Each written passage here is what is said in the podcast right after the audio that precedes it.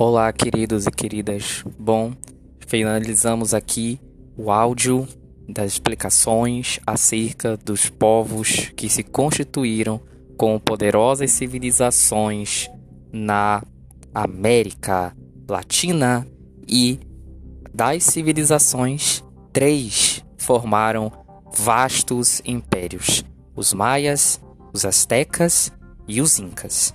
Então, agora chegou a vez dos astecas. Os astecas, se você não sabe, é um nome que na verdade não era como eles mesmos se chamavam. Eles se chamavam de mexicas. Aliás, não sei se você percebeu, o nome México é em homenagem aos mexicas.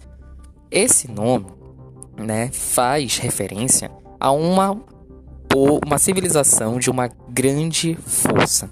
Essa civilização de grande força do atual México surgiu ali como uma comunidadezinha por volta, né, do terceiro milênio antes de Cristo, perto do lago de Texcoco, que é um lago que liga, né, o México é, entre várias cidades até o Golfo do México.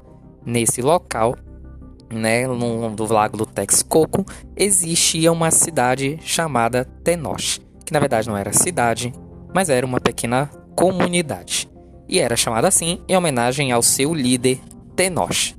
Tenoch uma vez teve um sonho, dizem relatos, né, que ele teve um sonho pelo qual os deuses estariam chamando a comunidade de Tenoch a sair de onde estavam e a ir para o outro lado do lago do Texcoco, onde achariam ali um sinal do qual deveriam estar se assentando. Então, eles assim foram, e quando chegaram a determinado lugar, depois de muito tempo de procura, eles encontraram o sinal do qual os deuses haviam falado em sonho para eles. Seria uma águia devorando uma cobra em cima de um cacto. Por isso, a bandeira do México tem esse símbolo, uma águia comendo uma cobra em cima de um cacto, que significa justamente como aquele povo poderoso é capaz de devorar seus inimigos sobre o mundo tão desafiador. Por isso, o nome Mexica, quer dizer povo forte. Esse povo era subordinado aos Olmecas e também aos Maias e herdaram deles todos os elementos culturais. Mas mais do que herdar, mais do que herdar, eles foram os maiores aperfeiçoadores dessas culturas, de todo o conhecimento e de toda a arquitetura. Estamos falando depois do maior império da América. Esse crescimento e fortalecimento da população mexica né, foi por causa justamente né, da dominação que eles tiveram sobre os seus principais inimigos, os tepanecas. Os tepanecas eram um povo né, que dominava ali também boa parte do México, junto com os Olmecas. Com o declínio da civilização Olmeca, que eu já falei no áudio anterior, os Aztecas criaram um império do qual Tenochtitlan seria a nova cidade. Bom, o nome Azteca vem por causa da do lugar em si, né, onde eles acharam perto do lado perto do lago Texcoco e diriam ter encontrado esse sinal da águia aí, que era a província de Aztlan, uma ilhazinha chamada Aztlan. E ali ergueram, né, em homenagem a Tenoch, a nova capital Tenochtitlan. Mas depois ligaram outras duas cidades bem perto, Texcoco e Tlacopan. Mas na verdade, gente, mais de 38 províncias seriam inauguradas rapidamente e seriam diversas então as cidades. Todas elas seriam centralizadas em torno de Tenochtitlan, que era tido como centro do universo. Olha, você tem noção? A cidade de Tenochtitlan era tão importante, mas era tão grande, mas era tão imponente que todos acreditavam que ela era o centro do universo. Todos prestavam homenagem e respeito ao principal deus chamado Huitzilopochtli. Aliás, gente, não é só ele não. Existem diversos deuses. Eu não sei se você sabe, mas quando eu me formei na faculdade, eu tenho, né, eu criei aqui o meu TCC foi a respeito da expedição, da visita e da catequização do Frei Bernardino de Sarragum, um religioso franciscano da província de Sarragum da Espanha, junto na conversão aqui dos astecas né? E ele faz 12 volumes de livros que vão aí compor a grande parte de dados históricos, culturais, geográficos, botânicos, biológicos, etc. Dá tudo mesmo sobre a cultura dos astecas.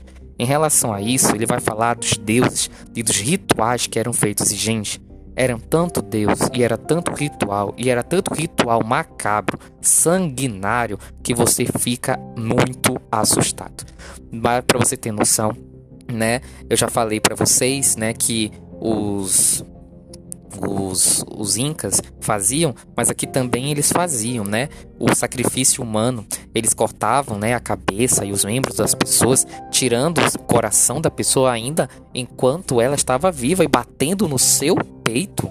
Depois eles queimavam o coração, transformando-o em cinzas e oferecendo ali do topo da pirâmide do sol para o deus Sol.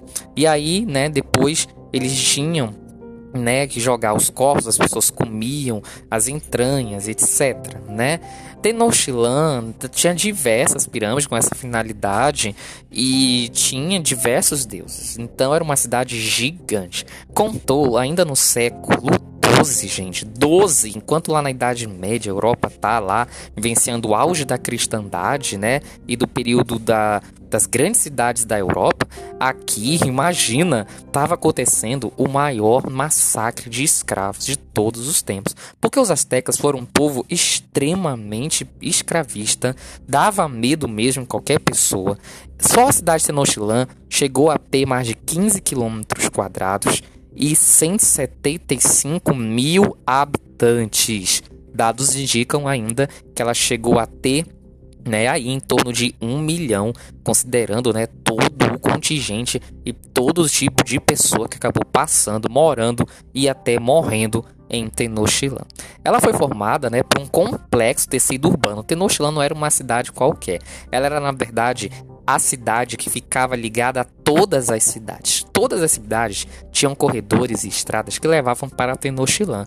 E Tenochtitlan ela ficava cercada ainda de várias outras comunidades e cidades, né, que eram, né, ali no centro do lago de Texcoco. Então, sim, era uma cidade imponente, muito poderosa e até mesmo assim assustadora no meio das águas. Agora, como que os caras construíram uma cidade desse tamanho lá no meio das águas? Justamente porque eles tiveram a herança da matemática e da engenharia, da aritmética, gente que não é brincadeira, lá dos Olmecas, mas eles aperfeiçoaram a tal ponto que conseguiram criar todo um conjunto de pontes sobre os rios, gente, pontes sobre os rios e faziam essa ligação para a ilha de Aslan, né? E ali estava Tenochtitlan. Por isso que eles acreditavam que ela era o centro do universo, porque ela ficava no centro mesmo de todos os caminhos que você possa imaginar. Para os astecas, a cidade era dividida em quatro regiões e tinha grandes calçadas, né, que ligavam ela até a terra firme. Essa divisão era bem relacionada com a crença dos, da religião dos astecas. E por falar em religião, Vamos aqui falar né, um pouco mais da religião. Eu falei para vocês que se trata de um grande politeísmo, né?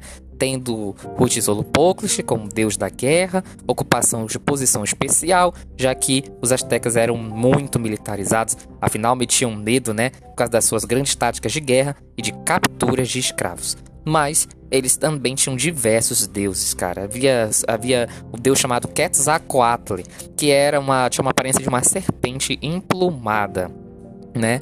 E eles faziam correspondência com, com esse deus, né?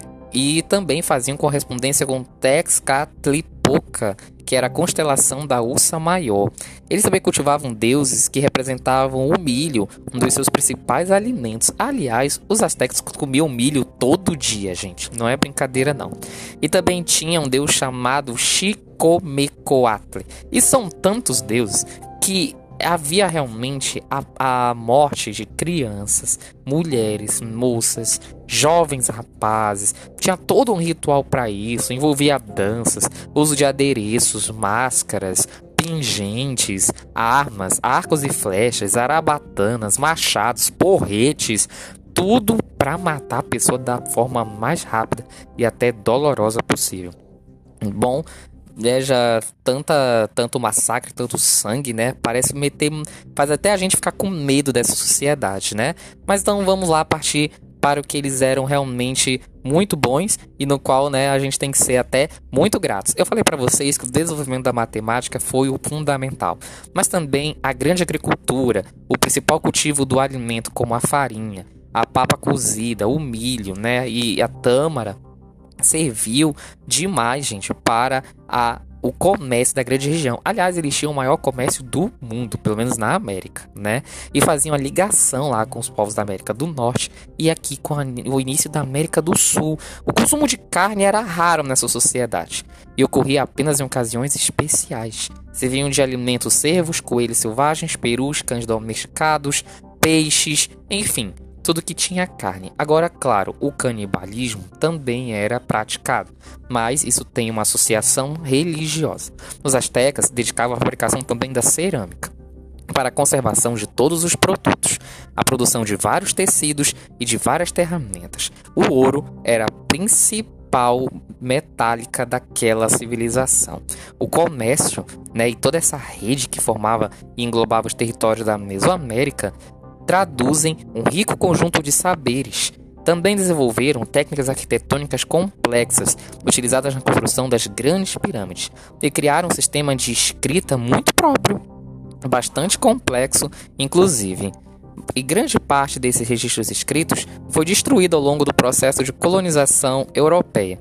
No entanto, os códices, né, esses códigos né, que estão aí à, à mercê do estudo, né, documenta sobre a cultura daquele povo, foi muito resgatado pelo caso também, também dos espanhóis. Eu falei para vocês do Frei Bernardino de Sarragum como um maravilhoso exemplo que eu pesquisei no meu TCC, porque o Frei Bernardino de Sarragum é, justamente não foi aquele religioso ou aquele espanhol é, é, é, discriminador, opressivo, violento sobre os indígenas. Muito pelo contrário, ele estudou a cultura indígena a tal ponto que ele chegou até a participar de uma espécie de ritualização em que ele né, teria que passar por processo de cura de uma ferida que ele acabou tendo ao levar uma queda.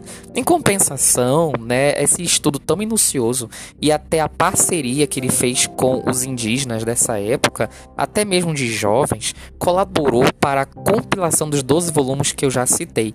A História General das Coisas da Nueva Espanha, a História Geral das Coisas da Nova Espanha, que você pode encontrar tanto o original como o traduzido na internet em PDF, inclusive no site do Instituto Sarragu. Aliás, gente, eu não sei se você também consegue imaginar, mas o espanhol e até a língua que era a mistura da língua asteca com a língua espanhola, o Nahuatl, que também foi incorporado ali pelos habitantes da América do Sul, era da influência desses religiosos que fizeram esse estudo tão legal dessas coisas. Da hora que coisa interessante, né? O Frei Barnabé de Sarragum ensinava tudo que devia ser ensinado da parte da Europa para os índios, mas ele também estudou bastante com os índios, sobre os índios, e até os índios escreveram para ele guiaram ele, fizeram tudo. Inclusive, gente, levantaram o primeiro colégio da América, lá mesmo na cidade de Tlatelolco, o Colégio de Tlatelolco, o primeiro colégio, onde os filhos dos índios eram enviados para a catequização, a conversão e aprendizagem das ciências europeias e também ali foi um laboratório para o Sarragon na convivência com seus alunos aprender sobre a língua e a cultura deles. E aí acabou fazendo, né, um, uma grande interculturação evangélica, digamos, vamos dizer assim, né? E os astecas, como falei para vocês, formaram o maior império da América. Era um império tão temido e como que um, um grupo tão gigante poderoso, riquíssimo como esse caiu nas mãos de Hernán Cortés a partir de 1519 para o 20, justamente porque, né, tudo indica que a varíola, a gripe, o sarampo, a febre amarela colaboraram para a morte em massa dos indígenas. O Hernán Cortés, mesmo sendo um brilhante estrategista militar, sanguinário, cruel, sem limites, inconsequente, teve a colaboração aí de um grande porte de armas, de soldados, de cavalos, de um plano estratégico para enganar os índios na pessoa da época do imperador né, do Montezuma II, o último imperador dos astecas, que acolheu os espanhóis achando que eles eram deuses que visitavam a América, né? E aí depois disso, né, eles é, foram vítimas dessa cilada espanhola, né? A conquista mas basicamente também, mais que essa estratégia, ele também teve a oferta e a ajuda de Malinche, uma índia que fez parceria com Hernan Cortés, inclusive tendo relações sexuais com ele. E depois, né, a gente vai ver aí a pandemia entre os índios. Então isso colaborou muito para a queda do Império Azteca, a conquista de todo aquele ouro e fazendo da Espanha o primeiro e o maior império do mundo na Europa. Gostou desse assunto? Espero que você tenha gostado. A gente volta com mais conteúdo de história. Tchau, abraço, se cuida.